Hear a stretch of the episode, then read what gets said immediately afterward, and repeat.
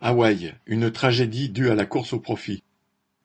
Nous reproduisons ici l'éditorial du 20 août du journal The Spark qu'éditent des camarades trotskistes américains. Après les incendies de forêt qui l'ont dévasté le 8 août, la ville de Lahaina, dans l'île de Maui, ressemble à une zone de guerre que des bombes ont dévastée. De cette ville animée de treize mille habitants, il ne reste que des cendres et des débris calcinés. Il y a plus de cent morts et l'on découvre des corps chaque jour.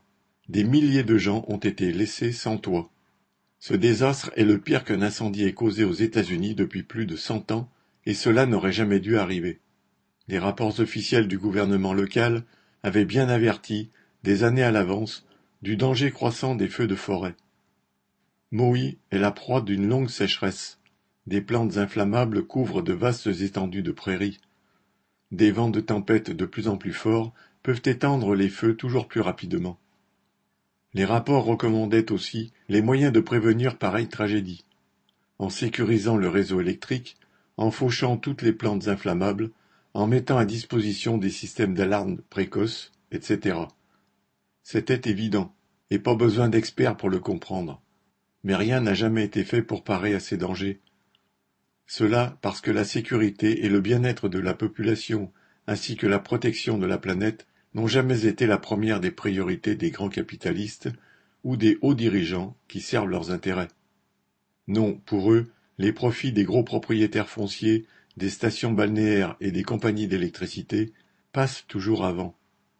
Alors que la compagnie d'électricité Hawaiian Electric a constamment augmenté ses profits et les dividendes versés à ses principaux actionnaires ces dernières années, elle n'a rien entrepris pour que son vieux réseau décrépit soit un peu plus sûr. Alors quand, à des centaines de kilomètres de là, un ouragan engendra des vents soufflant à plus de cent kilomètres heure sur Maui, les lignes électriques aériennes s'écrasèrent au sol, allumant des feux les uns après les autres. Des câbles électriques tombés au sol obligèrent aussi les autorités à fermer une des seules routes permettant de s'échapper de l'ANA. Nombreux étaient ceux qui se trouvaient dans leurs voitures, coincés dans les embouteillages, tentant de s'en extirper quand les flammes les rattrapèrent. En même temps, les quelques sociétés qui possèdent la majeure partie des terres n'avait rien fait pour couper la végétation très inflammable qui avait envahi Maui. Ce sont ces sociétés qui possédaient les grandes plantations de canne et d'ananas qui avaient dominé l'économie de Maui au siècle dernier. Après avoir rasé ces cultures, elles les remplacèrent par des stations balnéaires et des terrains de golf et des commerces visant les touristes et les très riches cherchant à faire construire pour leurs vacances. Sur la plupart des terres qu'ils possédaient, et qui restent non construites, les gros propriétaires fonciers laissèrent pousser de vastes étendues d'herbe qui, durant des mois d'été secs, allaient s'enflammer et propager les feux. Pour les gros propriétaires terriens, c'était une dépense inutile qui aurait entamé leur profit que de remplacer ces herbes par des végétaux résistant mieux au feu ou simplement les faucher. Ces herbes ont fourni du combustible au feu que les grands vents attisaient. Les incendies s'étendaient à une telle vitesse qu'il était impossible d'aller plus vite qu'eux. Les hauts responsables du gouvernement ont fait preuve du même mépris à l'égard des populations que les grosses sociétés. Ils ne se sont jamais même préoccupés de moderniser le système d'alerte précoce.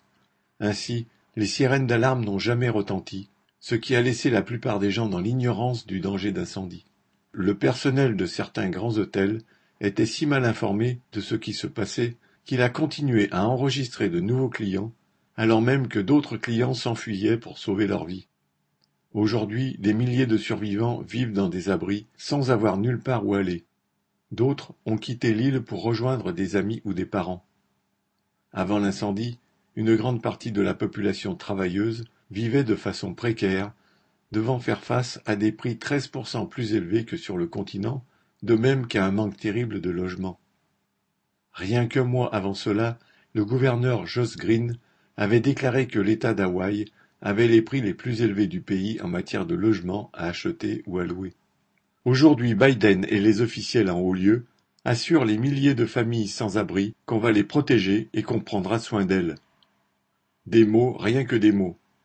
L'histoire prouve qu'après chaque catastrophe du passé, les capitalistes ont profité de la vulnérabilité et du désespoir de la population pour accroître à bon compte ce qu'ils possèdent et pour accaparer la majeure partie de ce que le désastre obligeait à reconstruire, en augmentant la taille et le luxe de leurs stations balnéaires et de leurs programmes immobiliers, et en laissant les travailleurs dans la poussière. Non, les catastrophes n'interrompent pas la guerre de classe que les capitalistes mènent contre les travailleurs.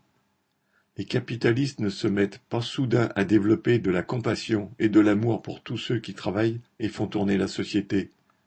Au contraire, la course des capitalistes à l'accumulation de toujours plus de richesses aux dépens de la classe ouvrière passe à la vitesse supérieure. C'est pour cela que la devise des gros capitalistes est Il ne faut jamais laisser gaspiller une crise. Une preuve de plus que la classe ouvrière n'a pas d'autre choix que de s'organiser de façon indépendante afin de se débarrasser de ce système pourri.